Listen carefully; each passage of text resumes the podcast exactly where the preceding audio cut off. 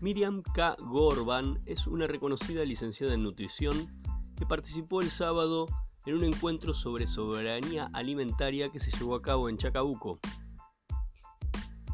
La profesional habla sobre la problemática de la alimentación en la actualidad, el uso de agroquímicos y de cómo la inflación está afectando a la dieta de los argentinos.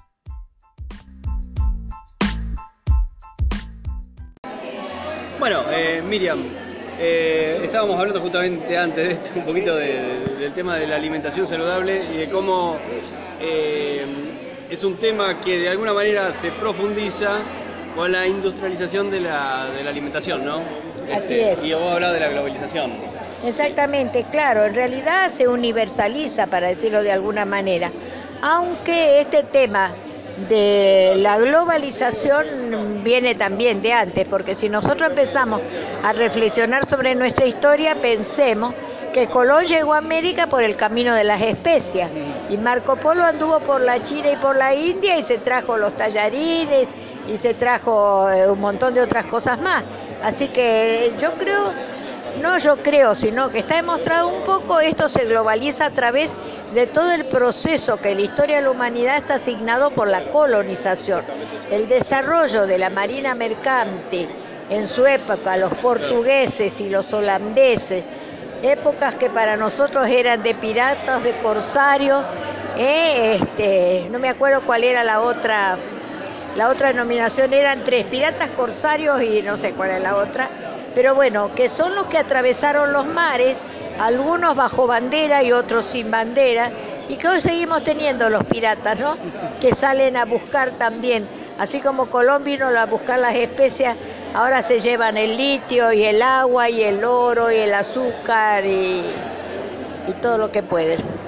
Bueno, pero a ver, eh, la excusa o la justificación de, ciertos procesos aplicados a la, industria, en la industrialización de los alimentos está es el fundamento de que se necesita más producción porque hay más población y se necesita mayor velocidad para que esos alimentos estén en condiciones de ser consumidos. Bueno, pero no es tan así porque no está vinculado al proceso de la producción.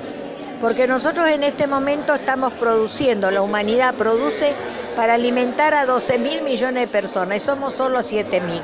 Entonces algo pasa en el camino que hace a que lo que sucede es quiénes son los dueños de los alimentos y cómo se distribuyen esos alimentos. Porque así como hay algunos que tienen carencias totales, hay otros que tienen sobreabundancia de oferta, ¿verdad? O capacidad adquisitiva. Entonces no es un problema de producción, sino es un problema esencialmente de distribución. ¿Y de qué método, qué modelo productivo adoptamos que sea no solamente respetuoso de la necesidad del ser humano, sino también de la naturaleza? porque acá somos parte de una naturaleza donde también convivimos, convivimos con la tierra, convivimos con los animales, convivimos con el aire que respiramos. Y todo eso lo tenemos que preservar y cuidar.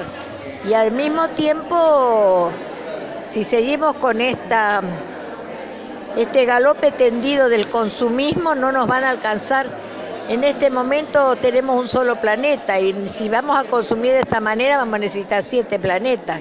Eso no es posible de alcanzar. Y digo, eh, con el tema este, ¿cuál es su posición sobre el tema de los transgénicos y también del uso de agroquímicos y todo esto? Bueno, precisamente eso está vinculado a esto que estoy diciendo del modelo productivo. El modelo productivo industrial, capitalista, extractivista, salvaje, no respeta la naturaleza, no respeta el suelo, no respeta el aire, no respeta, digamos, el medio en el que nos toca vivir. Entonces, sobre todo esto que dijimos, producir se produce, pero no se distribuye en forma equitativa. Entonces, de lo que se trata durante las décadas últimas, nos hicieron, nos vendieron los espejitos de colores, nos dijeron que esa era la única forma de producir con agroquímicos, con, con todos los nombres que querramos ponerle que terminan siendo venenos todos, ¿no? Pero este, no es cierto porque 10.000 años de la historia de la humanidad, que creció el planeta, que creció, pudimos subsistir gracias a precisamente métodos que no fueron precisamente el del cultivo con veneno. Entonces, esto se está, por suerte en los últimos años se está desarrollando mucho, la agroecología, que es la forma natural de producción de alimentos para producir alimentos sanos, seguros y soberanos. Bueno, y ahora vamos a la parte nutricional, ¿no? Porque una persona común y corriente, una familia, si se quiere, o también grupos más grandes, muchas veces tienen sobreoferta de productos de este tipo. A ver, no hay variedad, vos hablabas de la distribución, ¿no? El tema variedad, ¿no? Y es lo que ingiere, ¿no? Uno se está alimentando. Claro, porque incide nosotros en este momento, en el desarrollo que tenemos, este, lo que incide es la venta y el costo de la alimentación. Primero necesitamos salarios dignos, pleno empleo para que pueda haber capacidad de seleccionar los alimentos, por empezar, por un lado. Por el otro lado, la adquisición de los alimentos está condicionada por el precio de esos alimentos. Entonces estamos a nosotros en nuestro país hoy aquí atravesando un proceso inflacionario que se expresa sobre todo en el tema de los alimentos, es donde más se nota. Y eso ha hecho que se modifique nuestra natural forma de alimentarnos. El plato de los argentinos se ha modificado. Cuando yo vuelvo para atrás y digo, ¿qué comíamos?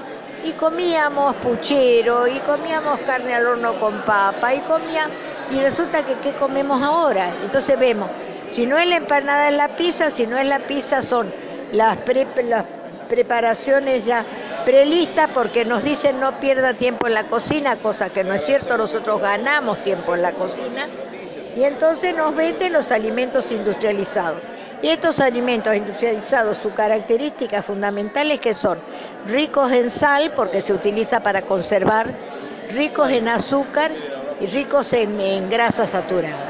Entonces estos son los responsables, así se lo señala, de la gran epidemia de obesidad y de enfermedades crónicas no transmisibles como la diabetes y otras más, que en este momento no solamente son una preocupación de salud a nivel mundial, sino que ya está la última encuesta en nuestro país muestra que estamos con un 66% de sobrepeso y obesidad y con un 12% más o menos de diabetes que ha aumentado tremendamente en estos últimos tiempos, producto de este tipo de alimentación.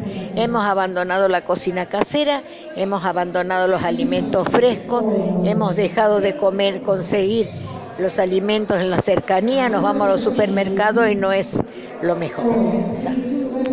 Muchas gracias por quedarse hasta el final. Recuerden que el podcast de Chacauquero se puede escuchar en anchor.fm, en Spotify, en TuneIn Radio y ahora también en Evox.